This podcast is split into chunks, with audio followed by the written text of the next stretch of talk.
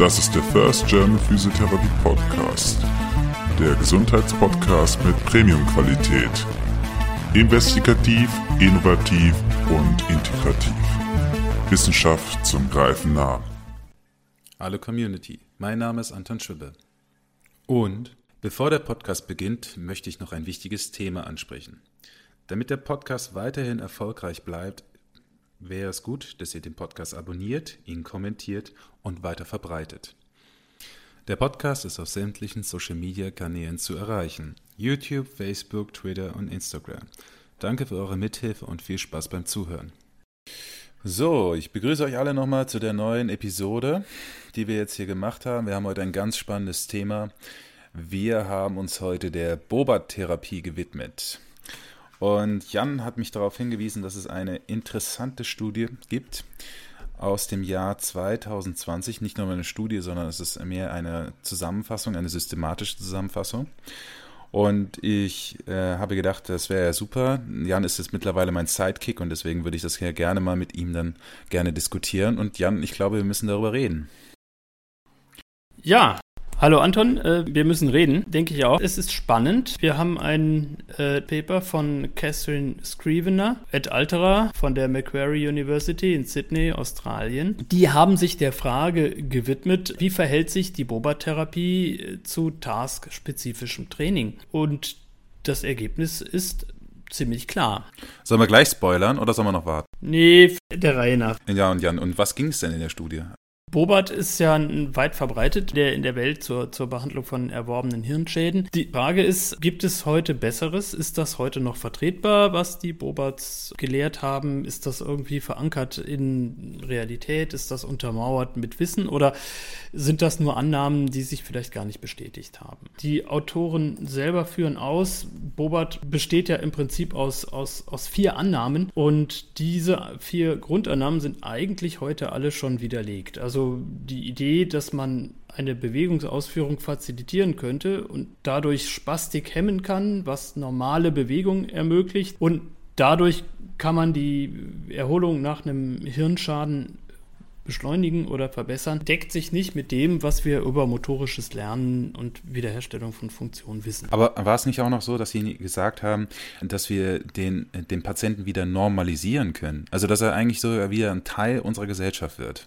Ja, das ist ein hehres Ziel und das haben wir ja auch als Partizipationsverbesserung ganz, ganz oben auf unserer Zielliste. Aber es, es geht ja im Moment darum, wie stelle ich Motorik denn wieder her? Und ist Spastik hemmen oder Anbahnen von normaler Bewegung tatsächlich besser als das Üben der Bewegung selber? Und das ist gemeint mit taskspezifischem Üben. Ja, und nicht, äh, nicht nur das, auch noch Reflexe irgendwie hemmen und irgendwie den Tonus regulieren und. Genau, also äh, das alles ist Bobat, das ist äh, Fazilitieren und Hemmen, also Fazilitieren und Inhibieren äh, soll dazu führen, dass die Bewegung am Ende besser wird. Und da ist die Frage eben, wenn ich mit dem einfach Gehen übe und ihn nicht fazilitiere und hemme oder vorbereite oder anbahne, sondern einfach nur einfach nur das übe, was er können soll, ist das nicht besser? Und, und diese Frage, also ein taskspezifisches Training gegen Bobat-Therapie, das ist die, die Fragestellung von Scrivenheit Alterer. Und nicht nur das, also ich ergänze nochmal, und zwar auf die untere Extremität und Gehen. Und dabei wurden auch noch verschiedene Faktoren untersucht, den Behinderungsgrad der unteren Extremität, Kraft und Koordination insgesamt sich dazu äh, 2506 Studien angeguckt, haben dann aber auch 2377 nach Titel und Abstract Screening wieder rausgeworfen, blieben 129 über. Davon haben sie dann auch noch sieben wieder ausgeschlossen, weil sie halt nicht wirklich Boba-Training mit irgendwas anderem verglichen haben, sondern irgendwie einen anderen Inhalt hatten. Und letztlich sind übrig geblieben 22 und 17 konnten in die Meta-Analyse übernommen werden. Das sind schon viele eigentlich, oder? Also wenn die so viele gesichtet haben, also das muss man ja schon mal sagen, da haben sie sich echt Arbeit gemacht. Das ist Arbeit und das ist ziemlich gute Arbeit. Und wie immer bei einem Review hast du das Geigo-Problem, also wenn die zugrunde liegenden Arbeiten eine schlechte Qualität haben, dann ist auch die Aussage deines Reviews natürlich äh, fraglich. Also GIGO bedeutet Garbage in, Garbage out. Das heißt, das, was reinkommt, äh, die, die, die Qualität dessen, was reinkommt, bestimmt die Qualität dessen, was du aussagen kannst mit deinem Review. Man muss auch noch fairerhalber sagen, die Autoren haben unabhängig voneinander gesucht. Das heißt, die haben sich nicht zusammengehockt, sondern das waren zwei Autoren, die haben dann einfach, einer hat dann hat eine Suche gemacht, der andere hat eine Suche gemacht, die haben dann die gängigsten, gängigsten Datenbanken dann durchgeschaut. Und äh, für die weitere Datenanalyse hatten sie sogar nochmal zwei Assistenten, die dann das übernommen haben. Ja, es gibt, es gibt in der Regel sogar ein festgelegtes Verfahren, was man macht, wenn man unterschiedlicher Ansicht ist. Also auch das muss dann geklärt werden und auch das muss vorher festgelegt werden, wie man das dann macht und so. Aber man, man nimmt eigentlich immer idealerweise zwei unabhängige äh, Review-Autoren, also zwei Reviewer, die dann äh, parallel arbeiten und so schließt man schon aus, dass das irgendwie eine subjektive Bewertung da reinkommt. Und dann hinterher müssen sie sich zusammensetzen und eben äh, auswerten, was sie da haben, ja. Und vor allem, Sie haben sogar noch, finde ich sehr schön hier beschrieben, also Sie haben das auch so beschrieben, dass Sie gesagt haben, ja, zwei unabhängige Autoren. Und wenn Sie sich dann uneinig waren, haben Sie sich sogar noch jemand Drittes dazugeholt, der dann in, in Frage geklärt hat, ob das reinpasst oder nicht. Also auch dann natürlich auch standardisiert in gewisser Weise. Genau, das muss vorher eigentlich festgelegt sein. Äh, und, und so, dann ist so ein Review eine aufwendige Sache und dauert lange und, und kostet auch richtig Geld, aber dann kommt man auch zu, zu guten Aussagen. Ja, und dann haben sie die Studien, die sie dann gefunden haben, nach Qualität bewertet. Und äh, da gibt es äh, mehrere Möglichkeiten, aber eine, die Sie jetzt gewählt haben, ist die Pedro-Skala. Eine Studie kriegt maximal 10 Punkte auf dem Pedro-Score und da sind dann eben so Punkte drin wie die zufällige Zuweisung zu den Gruppen äh, muss gewährleistet sein, die Gruppen müssen ähnlich sein äh, zu Beginn der Studie, Verblindung, äh, Teilnehmer, Assistent und es muss, dürfen nur weniger als 15 Prozent äh, Dropout sein. Das heißt, wenn mehr Leute, also Teilnehmer, die Studie verlassen, dann kann man eigentlich die Ergebnisse nicht verwerten und so. Das sind festgelegte Kriterien und äh, kann man immer schauen, erfüllt die Studie das und je mehr Kriterien eine Studie erfüllt, desto wertvoller ist sie und je weniger eine Studie äh, erfüllt, desto fraglicher ist, ob, ob man das Ergebnis verwerten kann. Und Studien unter drei wird man sich eigentlich nicht unbedingt antun in einem Review. Und ich ergänze auch nochmal hier, also das ist äh, bezogen dann halt auf eine bestimmte Art von Studien, auf randomisierte klinische Studien ist das äh, gussiert. Und die Leute, die sich dann dieses, dieses Format dann halt auch ausgedacht haben, die waren auch aus Australien und haben eine, quasi eine eigene Datenbank dann auch dann hochgeladen, wo man dann halt einfach die ganzen Studien auch nachschauen kann. Und es ist schon wirklich, wirklich interessant, wie viel Arbeit die sich gemacht haben, die einzelnen Daten auch zu analysieren. Und auch später haben sie auch versucht, in der Methodik dann auch Daten dann möglichst gleich darzustellen. Das heißt, sie haben, sie haben verschiedene Bewertungen gehabt und verschiedene Ergebnisse und haben aber versucht, dann letztendlich die dann alle mathematisch so umzurechnen, dass man zumindest ein gewisses Ergebnis bekommt. Ja, das wäre dann der, der Standard Measured Difference, wäre das ganz genau. Also das ist das Pooling, ne? wenn du, wenn du äh, aus verschiedenen Studien die, die, die Teilnehmer sozusagen in, in zusammenschmeißt in einen Pool. Und dann musst du natürlich unter Umständen bestimmte Dinge umrechnen, weil die in Studien anders gehandelt worden sind. Ähm, das ist aufwendig, aber es ist eben eine Meta-Analyse und so kann man tatsächlich aus verschiedenen Studien die Ergebnisse zusammenfassen. Was waren denn so die Inklusionskriterien? Also was, was, was haben denn die Autoren so gesagt, was denn in diesen ganzen großen Pool an Studien dann rein sollte? Also es musste eine randomisierte Studie sein. Es muss die, die Intervention, die getestet wurde, durfte nicht Boba-Training sein. Und das klingt erstmal einfacher, als es ist, weil die, die Standardvorgehensweise, es wird ja oft gegen Standardphysiotherapie getestet. Ja, aber die Standardphysiotherapie ist oft Bobat. Das heißt, du hättest dann unter Umständen Bobat gegen Bobat getestet oder so. Das, das, das ist nicht so einfach in dem Fall. Also, wenn, wenn beide Gruppen Bobat gekriegt haben, dann flog die Studie natürlich raus. Zusammenfassend musste basierend auf Bobat sein und ich glaube, sie musste zumindest zu 50 Prozent musste sie eine Bobat-Anwendung gewesen sein. Ja, sonst macht sie eben keinen Sinn, ne?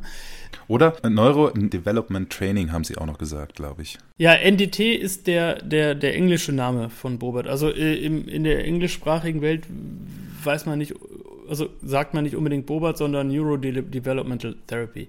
Ist aber in dem Fall das Gleiche. Das ist nur der Name, unter dem das auftaucht und wir neigen halt dazu, das, das oft nach dem Erfinder äh, zu benennen.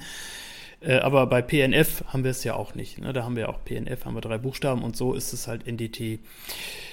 Es durften keine Conference Abstracts sein. Ach so, wenn keine Messungen gemacht worden sind, irgendwas, was, was mit äh, unterer Extremität zusammenhängt, äh, dann war es natürlich auch nicht in der Studie drin.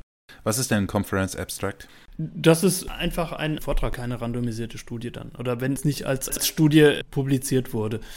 Das heißt, es muss tatsächlich als RCT vorliegen und veröffentlicht sein was ich auch noch sehe, ist, sie haben ja auch die ganzen Bewertungskriterien nochmal von der Petro-Skala haben sie nochmal aufgelistet, plus die ganzen Autoren, die sie halt genommen haben und haben das auch nochmal wunderschön in der Grafik dargestellt. Und dann kann man auch nochmal sehen, wer hat wie sauber gearbeitet. Finde ich auch nochmal ganz schön, wenn wir uns nochmal an den letzten Podcast erinnern, wo das auch nochmal so super dargestellt war. Hier ist es auch nochmal dann ge gezeigt worden.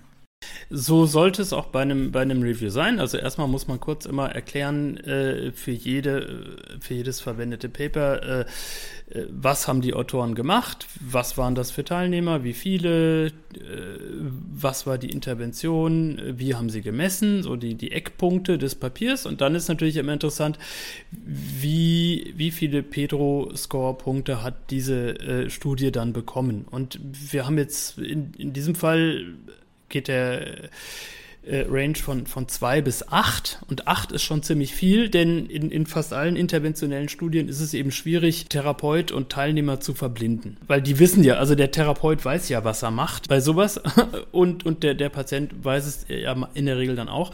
Also das ist schwierig. Und darum, wenn die beiden Kriterien nicht erfüllt sind, aber sonst die anderen acht Punkte da sind, ist die Studie natürlich ziemlich gut. Und es ist eine dabei, die hat nur zwei Punkte. Die ist also tatsächlich nicht ein bisschen mit, mit, mit Vorsicht zu genießen. Ansonsten liegt der Durchschnitt bei 5,59. Das ist schon gar nicht so schlecht. Ja, finde ich auch. Also ich finde ich finde auch, dass sie sich, wie gesagt, recht viel Mühe gemacht haben, äh, qualitative Studien rauszusuchen. Klar, die eine mit zwei Punkten, okay, das ist halt natürlich so, die muss man einfach mal so stehen lassen. Aber es war ja auch, sie haben recht vieles untersucht. Ja, das muss man auch nochmal sagen in dem Review. Und man könnte natürlich jetzt auch mal sagen, an der Stelle, Reviews, wo viel untersucht werden, die sind immer ein bisschen fragwürdig, weil viele Parameter, die getestet werden, die können natürlich auch auf etwas abzielen. Aber man muss jetzt wirklich hier dazu sagen, dass sie ja auch versucht haben, viele Parameter dann halt zusammenzurechnen und immer quasi die positiven Ergebnisse quasi als ein Standard darzustellen. Und das finde ich, haben sie auch in dem Review auch wirklich gut gemacht. Ja, wobei das ist auch genau die Aufgabe eines Reviews. Also in einem RCT hast du ja immer ein Paper, eine Frage. Und du solltest eben nicht drei Fragen in, in, deiner, in deiner Arbeit beantworten. Was immer sehr schwierig ist, also äh, die Leute wollen dann in ihrer Masterarbeit immer gleich 17 Fragen beantworten und alles, was es zu einem Thema gibt, in eine Frage quetschen. Das ist immer ganz schwierig, dass man sich wirklich auf eine Frage begrenzt. Aber in einem, in einem Review hat man ja die Aufgabe, ein ganzes Gebiet zu beleuchten oder eine umfassendere Antwort zu geben in Bezug auf viele Endpunkte, die man vielleicht braucht, weil man die sich ja eben nicht nur, nicht nur ein Ergebnis anguckt, sondern eben Gen besteht ja aus unendlich vielen Parametern. Und dann gucke ich mir doch alle an oder eine ne gute Auswahl daraus. Und ähm, darum äh, wird dann auch natürlich äh, die Arbeit sehr aufwendig. Und das haben die gemacht. Also was haben die sich angeguckt? Einmal ein Endpunkt ist, ist, ist Walking, Gehen. Dann das nächste ist Standing Balance äh, Sitting Balance, Sit to Stand, äh, Stair Climbing, um allgemeine Mobilität, ja. Das sind halt schon relevante Punkte, die Gehen beschreiben. Und da du ja der, von uns beiden so der Neurotherapeut bist, ich bin ja mehr so der äh, muskuloskeletale Therapeut, Sport angehaucht und dann bist du ja derjenige, der davon Ahnung hat und täglich damit auch zu tun hat. Ähm, würdest du sagen, dass diese Kriterien auch gut gewählt worden sind? Ja klar, also das sind relevante Kriterien. Also ich, ich will wissen, wie schnell kann er laufen, wie weit kann er laufen, kann er stehen, ohne umzufallen. Also da, das sind natürlich, kommt da die Treppe hoch. Also das sind natürlich genau die Dinge, die der Patient ja auch im Alltag tun muss und die eben seine Mobilität beschreiben. Also daran mache ich ja fest, ob er besser geworden ist oder nicht. Also wie, wie soll ich es sonst rausfinden? Der hat ja, der hat ja keine Anzeige auf der Stirn, wo dann irgendwie acht von zehn Punkten aufleuchten oder so, sondern ich muss das ja irgendwie messen und das sind halt die Möglichkeiten, die ich, die ich messen kann und die mich auch interessieren. Also wo wird es denn besser? Ne? Und äh, dann kommen wir einfach auch gerade direkt zu den Ergebnissen, denke ich mal. Also das heißt, was, was, äh, was, was hat dir die Studie denn auch gesagt? Also für mich war es jetzt nichts Besonderes. Also erstmal, das Ergebnis von so einer Meta-Analyse ist ja immer, ist, ist die Intervention besser oder ist was anderes besser? Also das ist ja immer, was man, was man wissen muss. Also wohin schlägt der Zeiger aus? Schlägt der Zeiger halt relativ oft auf die andere Seite aus, aber nicht für Bobat. Das heißt, effektiver ist es, was anderes zu machen. Halt, ich muss nochmal betonen, was schlechter war als Bobat war PNF. Ja, in einer Studie. Tatsächlich ist Boba besser als PNF in dieser einen Studie abgeschnitten, sogar relativ deutlich. Und ich denke immer, ja, das kann ich auch verstehen. Also, wenn jemand zu Fuß zu dir in die Praxis kommt und du verbringst ihn auf die Bank, um dort in Rückenlage gangtypische Bewegungen zu üben, dann ist die Frage, wie sinnvoll das ist fürs Gehen.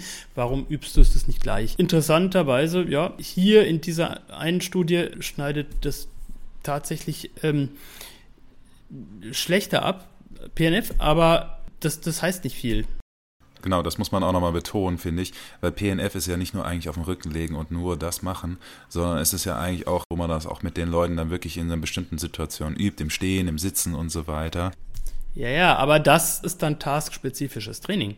Also wenn man jetzt sagt, Task, Bobert ist ja auch taskspezifisches Training, so nein. Also äh, von dem, was Frau Bobert erzählt hat, ist es eigentlich genau das Gegenteil. Ne, da ist es halt dieses Hemmen und Fazilitieren und normale Bewegung ermöglichen und Genau, als wäre ein normaler Mensch. Ja, und, und, und äh, das, was, was wir taskspezifisches Training nennen, hat Frau Bobert immer ganz furchtbar gefunden. Das, das durfte auf keinen Fall sein. Also repetitives Training war Teufelszeug. Und es ist jetzt so, dass ähm, in den allermeisten Punkten tatsächlich das taskspezifische Training besser ist als Bobat. Das heißt, ich kann mit, mit taskspezifischem Training genau diese Punkte, auf die es ankommt, deutlich besser machen. Ich muss also gar nicht hingehen und mit meinen Händen eine Spastik hemmen oder irgendwas fazilitieren, sondern in der Zeit, in der ich das mache, hätte ich schon fünfmal die Treppe rauf und runter gegangen sein können und davon hätte er mehr gehabt. Äh, das ist das Ergebnis. Mehrheitlich ist dieses aufgabenspezifische Training, dass das im, im Schnitt eigentlich auch noch eine relativ gute Qualität hat. Und wenn man sich das auch nochmal anschaut, also die Standardabweichung bei allen Interventionen ist eigentlich nicht besonders gut. Ja, das muss man einfach auch mal sagen. Es gibt ja, es gibt ja so ein, Einstufungen, wo man dann sagt, okay, wo sollte welche Intervention sein? Und aber das aufgabenspezifische Training ist immer noch das Beste von allem gewesen. Und das fand ich noch dann auch noch wichtig nochmal zu erwähnen. Also es ist tatsächlich so, wenn ich gehen lernen will, muss ich gehen üben. So. Und das ist ja auch etwas, was, was die ICF uns eigentlich nahelegt. Also wir haben in Aktivitäten, so, da haben wir ja unter D4 die Mobilität und da ist D450 gehen, das ist also taskspezifisch und da gibt es ganz viele äh, Unterteilungen noch, können wir immer noch taskspezifisch üben. Äh, und dann haben wir unter B die Body Functions, da haben wir dann in B7 Task-Specific Training ist bei Treppensteigen gar nicht so gut abgeschnitten. Ja, ich hab's, ich hab's hier gerade, ja, ja. Did not provide clear evidence. Aber ich hatte dort einen Standard Measure Difference von 0,02. Also das heißt eigentlich, und es war auch die einzige Intervention, die gegen Bobat verglichen worden ist. Und sie war nicht so besonders gut. Aber das kann ich mir noch ganz gut vorstellen. Weißt du, wenn jemand nicht Treppen steigen kann und du lässt ihn halt Treppen steigen, da muss man irgendwie gucken. Ich glaube, da gibt es einfach noch nicht so, eine, äh, so ein perfektes Training dann dafür. Wie, wie kriegt man das dann hin? Beim nach vorne laufen, da ist es ja auch so, dass die meistens in ja so in einem, in einem, in einem, in einem, in einem Treadmile drin sind, also in so einem Laufband, wo sie dann halt laufen können und dann auch gefest sind. Und beim Treppensteigen stelle ich mir das dann schon schwieriger vor hat ein bisschen was auch mit, mit diesem äh, Centern Pattern Generator zu tun. Deswegen ist ja das, das Laufband so hilfreich. Also nach den ersten paar Wiederholungen schaltet das Gehirn sozusagen auf Automatik und der Central Pattern Generator übernimmt die äh, äh, Initiierung der Bewegung großteils. Und genau das ist eigentlich auch, was man mit dem Laufband ja will. Das heißt, man braucht möglichst immer gleiche immer gleichen Bewegungsablauf und dann ganz, ganz viele Wiederholungen davon. Und wenn du jetzt nicht einen 500 Meter langen Flur zur Verfügung hast, wo du einfach den tatsächlich 500 Meter laufen lassen kannst, ist es natürlich viel einfacher, den auf ein Laufband zu stellen. Und das Laufband bietet einen endlosen Flur, der kann auch fünf Kilometer lang sein. Und ähm, damit kriegst du halt äh, diese immer gleichen Wiederholungen hin. Und das brauchst du halt, um dadurch wieder kortikale Reorganisation anzuschieben. Also das genau das, wo du hin willst. Und da kommen eben die Bobat-Therapeuten mit ihrer Facilitation einfach nicht hin, weil die, die Anzahl der Wiederholungen in einer Einheit, die realisierbar ist, eigentlich viel zu niedrig ist, als dass du irgendwelche Effekte haben könntest. Aber Sie haben ja auch hier nochmal irgendwas mit Robotics, haben Sie ja auch nochmal analysiert. Die haben ja auch nochmal gesagt hier, two trials that could not be meta-analyzed compared Bova therapy with robotics. Die haben dann auch so ein Training ja auch gemacht und haben dann gesagt, also dass das keinen großen Unterschied zur Boba-Therapie hat. Also an der Stelle ist es tatsächlich spannend, weil es gibt ja, es gibt ja viel mehr. Das heißt, die haben nur die Papers genommen, in denen tatsächlich gegen Bobat verglichen wird. Und nicht die Papers, die, die jetzt den Nutzen von, von, von Laufbandtherapie herausstellen. So, da, da muss man, glaube ich, ich glaube, daran liegt das. Ist ja einfach nochmal ein spannender Punkt, den Sie einfach hier auch nochmal dargestellt haben. Und ich denke, sie hatten auch ihre Gründe. Das wahrscheinlich haben die einfach auch nicht in das Design oder auch in die Fragestellung reingepasst, so wie du es auch gesagt hast. Und dementsprechend hat es dann höchstwahrscheinlich auch keinen großen Unterschied gegeben. Und wenn man jetzt nochmal ein bisschen weiter sucht, würde man höchstwahrscheinlich schon auch irgendwelche anderen Daten dazu finden. Und da fällt mir jetzt gerade auch ein, guck mal, die Fragestellung, auch in dem Review, ist ja eigentlich wirklich auf dieses Task-Specific Training, Task-Specific Training versus äh, Boba-Therapie. Und dementsprechend kann ich mir auch gut vorstellen, warum jetzt die Robotik einfach auch da nicht unbedingt groß berücksichtigt worden ist. Und, und wenn du das jetzt auch nochmal so äh, beschreibst, macht das auch für mich alles nochmal Sinn. Äh, genauso könnte man auch jetzt nochmal sagen, die eine Studie, die jetzt bei PNF genommen worden ist, äh, ist, die, ist die denn wertvoll oder nicht? Ähm, das muss man einfach da mal so stehen lassen, weil wahrscheinlich ist das auch nicht das Ziel dieser Frage gewesen, sondern es gab genau zwei Interventionen, die wollte man anschauen, wollte schauen, passen die zueinander oder passen die nicht, welche ist besser. Wäre ja auch nochmal interessant, dann in einem weiteren Podcast darüber zu diskutieren. Wir werden einfach jetzt mal über diesen Punkt drüber gehen und gehen dann einfach mal zu unserer Konklusion. Was haben die denn letztendlich denn für eine Aussage getroffen, die Autoren, Jan? Eine Schlussfolgerung ganz klar, Bobat Therapie war dem aufgabenspezifischen Training unterlegen und anderen Interventionen nicht überlegen. Mit einer Ausnahme, und das ist diese eine Arbeit zu PNF. Also es ist, was Standing Balance angeht, in einer Arbeit besser als PNF. Ansonsten ist es eigentlich immer unterlegen. Und eine Bevorzugung der Boba-Therapie gegenüber anderen Interventionen wird eben durch die aktuelle Evidenz nicht unterstützt. Die Frage, die die Autoren ja beantworten wollen, ist eben, ist es besser taskspezifisch zu üben oder ist es besser äh, fazilitierend, hemmend oder wie auch immer sozusagen die, die Qualität der Bewegung verbessern zu wollen und damit irgendwie im Alltag eine, eine, eine bessere Leistung zu erzeugen. Und da ist eben die Antwort, es ist besser, taskspezifisch zu üben. Das heißt tatsächlich genau das zu üben, was der Patient braucht und das hochintensiv und hochrepetitiv über einen längeren Zeitraum immer wieder, gibt bessere Ergebnisse, als wenn ich versuche, die Qualität der Bewegung zu verbessern. Die ist tatsächlich nicht so wichtig. Das heißt, wie der Patient das macht und ob das schön ist oder normal ist, kann einem relativ egal sein. Hauptsache, er macht es oft und er wird besser dadurch, dass er es oft macht hilft es ihm auch gar nicht. Also ich meine mal ganz ehrlich, das ist so, wenn man, also ich, das habe ich schon damals in der Ausbildung nicht ganz verstanden, warum man dann versucht, etwas zu normalisieren, was gar nicht norma zu normalisieren ist. Also das heißt, wenn ich denn dann halt seine, seine Spastik dann gelöst habe, nach einmal kurz greifen, ist das Ding ja wieder da. Da dachte ich, okay, jetzt habe ich mindestens zehn Minuten damit verschwendet, seinen Arm irgendwie dann zu enthemmen und am Schluss macht er nur ein, macht er ein Bewegungsmuster, zack, ist das wieder drin. Ja, also von daher, was ist das Ziel davon? Ja, und das, womit du das besser machst, das ist genau das, was sie eben nicht machen, nämlich diese, diese Bewegung tausendmal zu machen. Und, und wenn der das tausendmal gemacht hat, dann reagiert er vielleicht nicht mehr so schnell mit der Spastik. Also das ist das Verrückte an der Sache. Ich, ich kann Bewegungskontrolle ja wieder lernen, dadurch, dass ich es oft mache.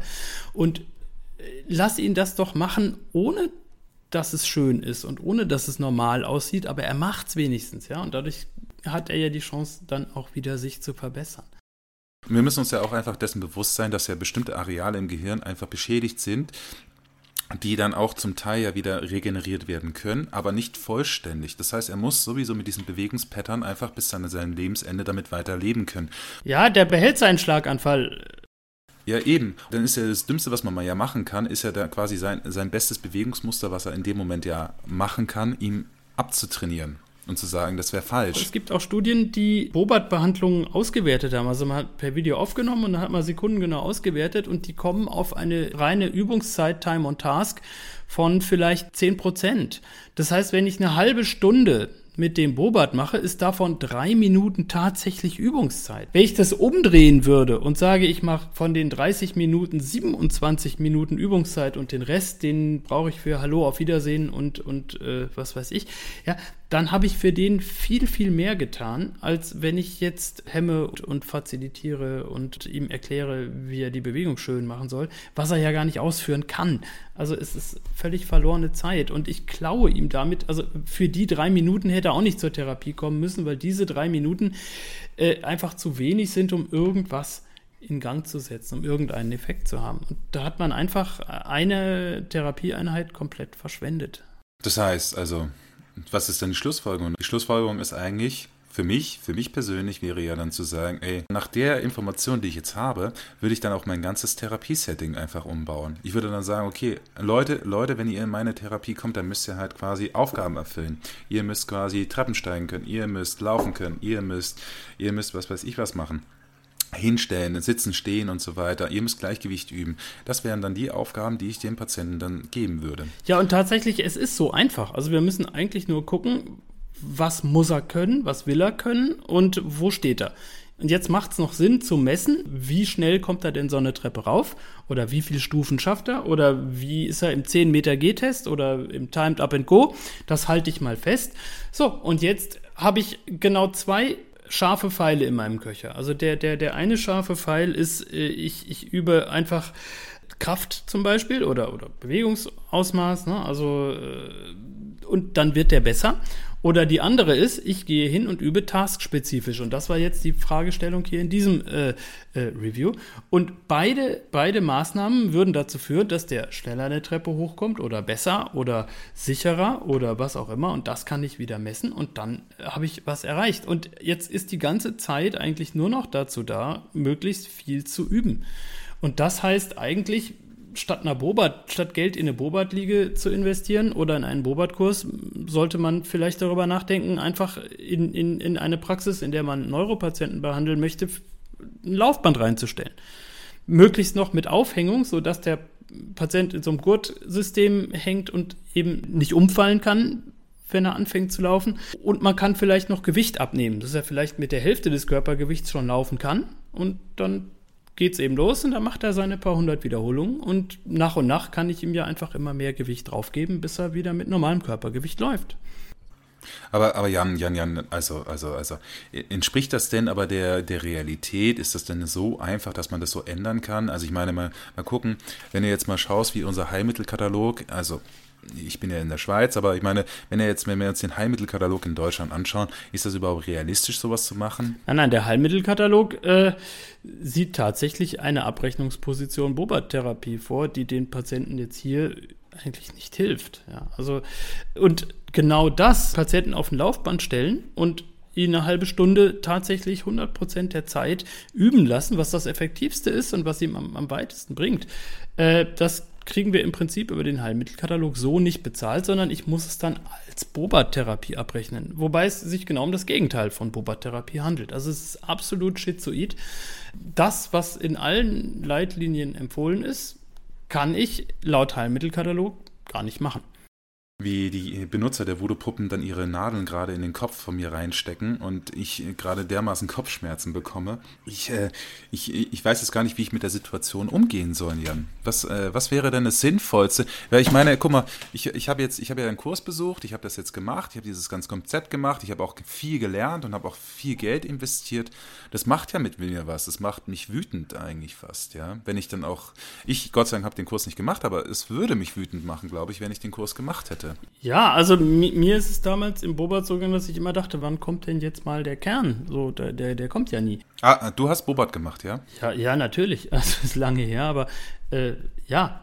Äh, darum weiß ich ja auch. Es ging ja nur mal ums festzustellen, ja, um klarzustellen. Problem an der Geschichte ist halt, dass man eben viel Geld für etwas ausschmeißt, was man mit ein bisschen gesunden Menschenverstand und einer Treppe oder einem langen Flur oder einem Laufband auch so deutlich besser hätte machen können, ohne dass man da groß viel zu lernen muss. Das ist vielleicht etwas Desillusionierende. Also es gibt da keine Magic und da ist kein Feenstaub, Einhornpulver oder irgendwas, womit man plötzlich, sondern nein, es ist, es ist am Ende ist es ganz einfache Gleichung, Wiederholungen mal Intensität. Also das ist Trainingslehre. Braucht Grundlagen Trainingslehre und Grundlagen Motorlearning und damit äh, mehr, mehr ist es nicht. Und jetzt muss ich nur ganz oft mit dem Patienten üben und vielleicht noch messen, ob er besser geworden ist und wie viel. Und ja, das, das war's schon. Komplizierter wird's nicht. Das reicht auch. Ich glaube, du hast es jetzt nochmal recht gut zusammengefasst und ich bedanke mich auch nochmal ganz herzlich bei dir, dass du wieder die Zeit mit mir genommen hast, dann diesen Review anzuschauen.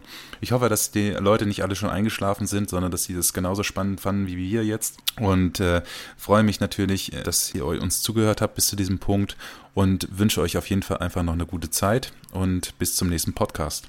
Danke. Ja, tschüss. Das war der First German Physiotherapy Podcast. Wenn euch das Projekt gefällt, unterstützt es, indem ihr dann den Podcast abonniert, Kommentare schreibt und Diskussionen anregt. Danke fürs Zuhören und bis zum nächsten Mal.